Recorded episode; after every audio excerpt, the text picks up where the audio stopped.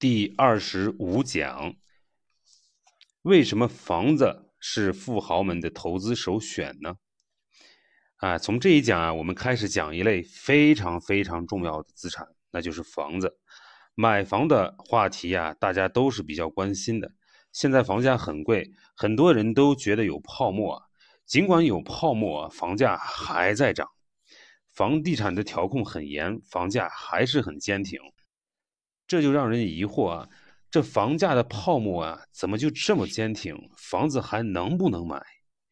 我换个角度啊，我告诉一个一些你可能不太知道的事情。我把中国的房价置于全球大背景下，从全球收入分配、富豪资产配置的角度来分析啊，房价到底有没有泡沫？未来趋势到底如何？到底还能不能买？我们先来回答这样一个问题：投资课为什么要讲房地产呢？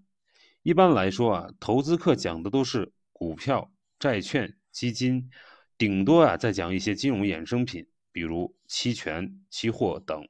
为什么要讲房地产呢？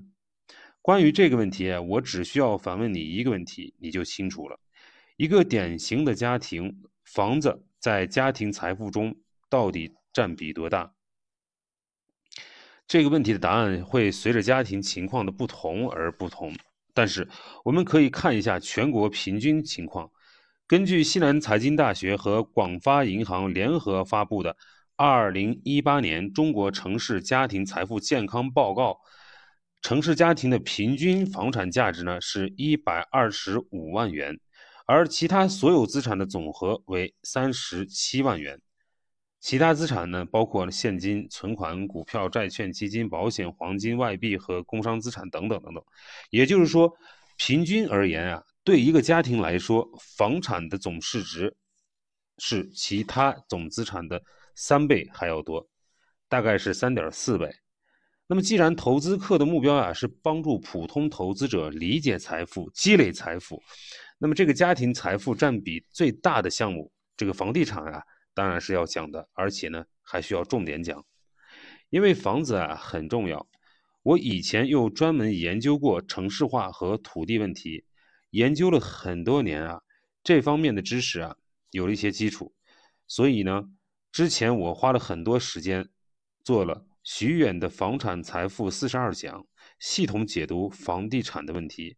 那么这个房产课程课程呢，在我这个个人公众号“徐远观察”上啊，啊就可以看到。为了避免重复啊，那里讲过的内容啊，我就不不讲了。在这里啊，我抽取其中的一部分来讲，补充一点资料，回答三个很多人都很关心的问题：第一，房子为什么这么贵？第二，中国的房价有泡沫吗？第三。未来房价趋势如何？我们分三讲啊，来仔细讲清楚这三个问题，帮助你破除那些流行的谬误。先讲第一个问题：房子为什么这么贵？当然，这里啊，我们说的房子贵啊，指的是大中城市的房子，不包括小城市的房子，更不包括农村的房子啊。那么小城市的房子呢，相对大城市呀更便宜。但是呢，相对于当地的收入啊，也是很贵的。主要呢是当地公务员收入和外出打工人员挣的钱来撑起来的。那么大部分城小城市发展潜力不大，房子没有太大的投资价值。这里不多讲，只说一句，就是我从来不推荐小城市的房子。明确说过，与其在县城买房，不如在省城买房。关于农村房子，我也只说一句：农村有房子，但是没有房地产市场。农村房子很难卖，卖也卖不出价格来。那么回到大城市啊，关于大城市房子贵的问题啊，我们先来看看国际经验，看看国际上的一些情况。通过国际比较呢，中国的房子到底有多贵？我们来看一张图，图二十五杠一列出了世界一些。高房价的城市，里面有三个数啊，分别是城区房价、城市郊区房价和房价收入比。那么一看之下啊，你可能大吃一惊，原来北京、上海的房价虽然贵，但是放在全球范围内看啊，也没有太离谱啊。比如北京、上海城区好一点的房子，单价在十万元每平米左右，折合美元呢，大概是一点五万美元左右。那么世界上哪些城市的房价和这个差不多呢？有很多，伦敦、纽约、东京、首尔、新加坡等都在榜单上。那么房价最高的还不是这些城市，而是摩纳哥和香港。摩纳哥房价是北京房价的四倍，香港房价是北京房价的两倍。以前我专门分分析过这两个城市啊，都是气候不错，又是避税天堂，富人高度聚集啊。那么这些富人啊，把房价买了起来了。说到这里啊，有人可能会有不同意见，有人可能会说不对呀。这些都是发达国家和地区的城市，我们还是发展中国家，收入很低啊，怎么能跟这些发达国家的城市相比呢？看房价收入比的话，我们比人家高太多了，高一倍都不止。北京、上海四十多倍，伦敦、新加坡、首尔只有二十倍出头，纽约更低了，只有十二倍。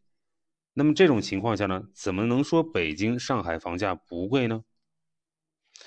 为了回答这个问题啊，我首先举个例子。我们都知道印度啊，印度也是这个发展中国家。那不仅如此呢，印度的人均收入啊只有两千美元，相当于中国的五分之一啊。因为我们二零二零年的 GDP 已经突破了一百万亿人民币，也就是说已经突破了人均是一万亿美元。印度呢，只有人均两千美元。那么从发展阶段来看呢，相当于中国的二零零二年的水平。按照房价收入比的情况呢，印度的房子啊应该很便宜。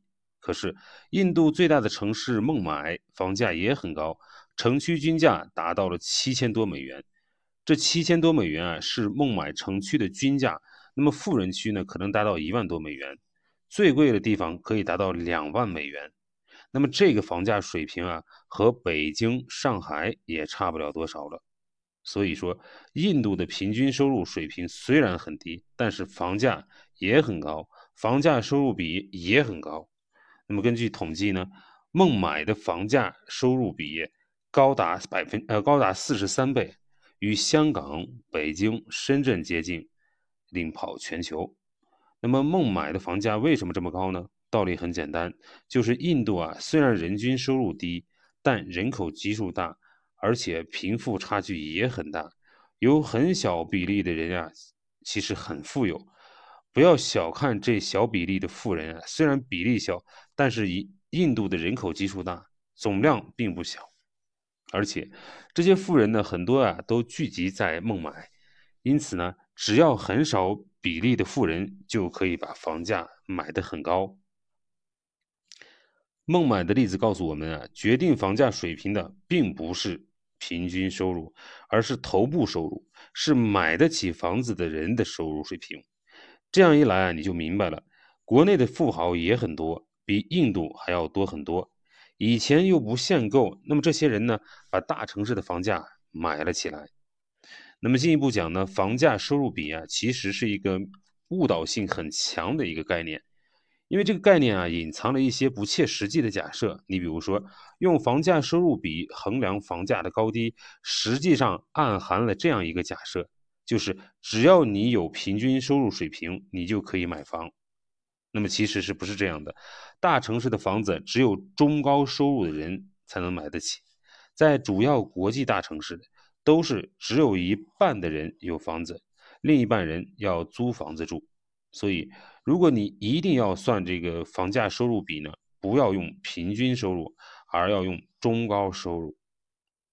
图二十五杠二列举了主要国际大城市的住房拥有率，你会发现啊，其实都很低，很少超过百分之五十的。那么大城市竞争啊都很激烈，人口流动性大，很多人买不起房子，所以用平均收入计算房价收入比。误导性极强。那么，图二十五杠二的大城市住房这个自有率啊，你比如说洛杉矶住房的自有率是百分之四十七点七，纽约是百分之五十一点一，旧金山是百分之五十三点五，伦敦是百分之四十七点五，巴黎是百分之三十三点二，柏林呢是百分之三十七点二，东京呢是百分之四十六点六，那么香港呢是百分之四十九点二。那么这些呢，都是大城市的住房自有率。那么再比如，房价收入比这个概这个概念啊，没有考虑未来收入的增长。那么北京、上海的房价收入比高，可能是因为人们预期未来啊收入会增长很快。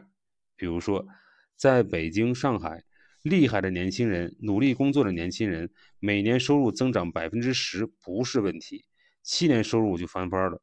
现在啊，有钱人预计这个这些人未来都会有房子，房价就会有支撑，于是啊，现在就开始买，房价就高了。这个道理和高增长的股票估值一样，人们预计啊，到一只股票未来业绩好就会买入，于是呢，这只股票现在的估值水平呢，也就是说市盈率呢就比较高。那么关于房价收入比呢，我就先说这么多。这个概念很流行，误导了很多人。我在徐远的房地产财富四十二讲里啊，专门做过专门的分析，专门破除了这个流行的谬误，这里就不再重复了。那么简单概括一下，中高收入人口，特别是富人推高了房价，这个不是个别现象，而是普遍现象。实际上呢，全球富人呢都喜欢买房子。根据 Knight Frank 发布的二零一九年世界财富报告，The Wealth Report 二零一九就是全球高净值人群啊。所谓的高净值人群呢，是净资产超过三千万美元啊，不包括自住房产啊。平均百分之二十一的人啊，百分之二十一投资于这个房产，仅次于股票的百分之二十七。那么，但是呢，刚才的房子占比百分之二十一啊，不包括自有。这个房产，那么自住房产呢，在财总财富中占比啊达到了百分之三十二。如果放在一起考虑自住房产的话，房产在总财富的占比中啊达到了百分之这个四十六，远远超过股票的百分之十八，更远远超过了债券的百分之十三。所以说，房产在富人财富配置中占比是最高的，远超股票和债券。那么图二十五杠三啊，给出了世界各地高净值人群的资产配置情况。我们可以看到啊，对于各地的富人而言呢，不管是欧美、欧洲、美洲、亚洲还是其他地方啊，房产都是占比最高的资产，远超过股票和债券。另外，统计根据统计呢，全球富人平均有三点六套房产。包括自住和投资，那么其中呢，亚洲有三点九套，欧洲是三点六套，北美是三点二套。那么看起来呢，买三到四套房子是各地富人共同的行为模式。所以从资产配置上看啊，富人都喜欢买房子，所以推高了房价。当然，我们说富人喜欢买房子。并不是说其他人不喜欢买房子，而是说富人财富总量大，在资产配置的时候啊，没有财财财务约束，主要考虑风险和回报；而中低收入家庭钱少，买了套房可能就是没钱了。这时候的资产配置啊，不完全反映风险和回报的权衡，而是更加反映财务的约束。那么，富人为什么喜欢买房子？答案很很简单，因为从长期看，房子保值增值的效果是最好的。根据一份研究啊，过去一个半世纪里，房子是最好的投资品。为什么这么讲呢？首先，住房回报率很低，达到了百分之六点六，在所有主要资产的中啊是最高的，只有股票比较接近，达到了百分之四点六，那么比房子少了两个百分点左右。不，别小看这百分之两，呃，两个百分点啊。为了强调这两个百分点啊，你可以说股票的回报回报比房子少了百分之三十。刚才说的这些数据啊，都是剔除通胀以后的实际回报，不扣除通胀的话，房子回报率是百分之十点六，股票回报率呢是百分之八点六。那么看了这些数字呢，从长期回报的角度，富豪们为什么买房子，其实就很显然了。房子呢不仅回报率高，风险还很低。比如说，经济形势不好的时候啊，股票的价格大幅缩水，富豪们的财富也因此缩水。但是房子的价格，即便在经济萧条的时候，也相对坚挺，比股票稳定很多，能够帮富豪们保持身价。有了这个原因，房子就更加有吸引力了。图二五杠五的数据来源啊，是德国经济研究中心的一份工作论文论文。里面收录了十六个主要发达国家的数据，时间跨度呢是一八七零年到二二零一五年，共一百四十五年。那么这十六个国家呢，包括美国、英国、法国等十三个主要欧美发达国家，以及日本、澳大利亚、新西兰，可以说是覆盖范围很广。那么资产类别包括住房、股票、债券以及银行存款。那么可以说呢，这个数据包含了过去很长的时间。主要发达国家的主要大资产的这个回报，时间跨度很长，覆盖国家很多，资产类别也很全，所以呢，这个数据呢是很全面、很权威的一个数据。说到这里呢，我们就不难理解啊，为什么富人们啊争先恐后的这个买城里的房子，特别是豪宅。事实上，我们可以再换一个角度来说，在发达国家，房产占国民财富的一半左右。占比是非常大的。富人如果不买房子，买什么呢？很难有足够的资产来储存财富。那么这么看呢，你就明白了。随着富人数量的增加，富人财富的积累啊，房价是不会下跌的。本讲的重点呢，第一，房产在家庭财富中的占比最大，达到了四分之三以上，是财富的主要载体。第二，全球大城市房价都很高，中国房价高并不是特殊现象。第三，富裕的家庭喜欢购买和持有，高净值人士更是把家庭财产的百分之四十以上配置在房产上，推高了房价。第四，房产成为富人的首要资产配置，是因为有两个特点：一是回报率高，二是风险低。从一八七零年以来的一个半世纪里。房产的长期年均回报率比股票高了两个百分点。思考，我们这一讲的分析啊，都是基于历史数据。你可以思考一下一些更深层次的问题，就是未来还会不会这样？特别是现在技术进步很快，有一种观点啊，认为人不需要聚集在城市里，因此未来会有逆城市化的过程，房价不一定能继续稳健。你？怎么看？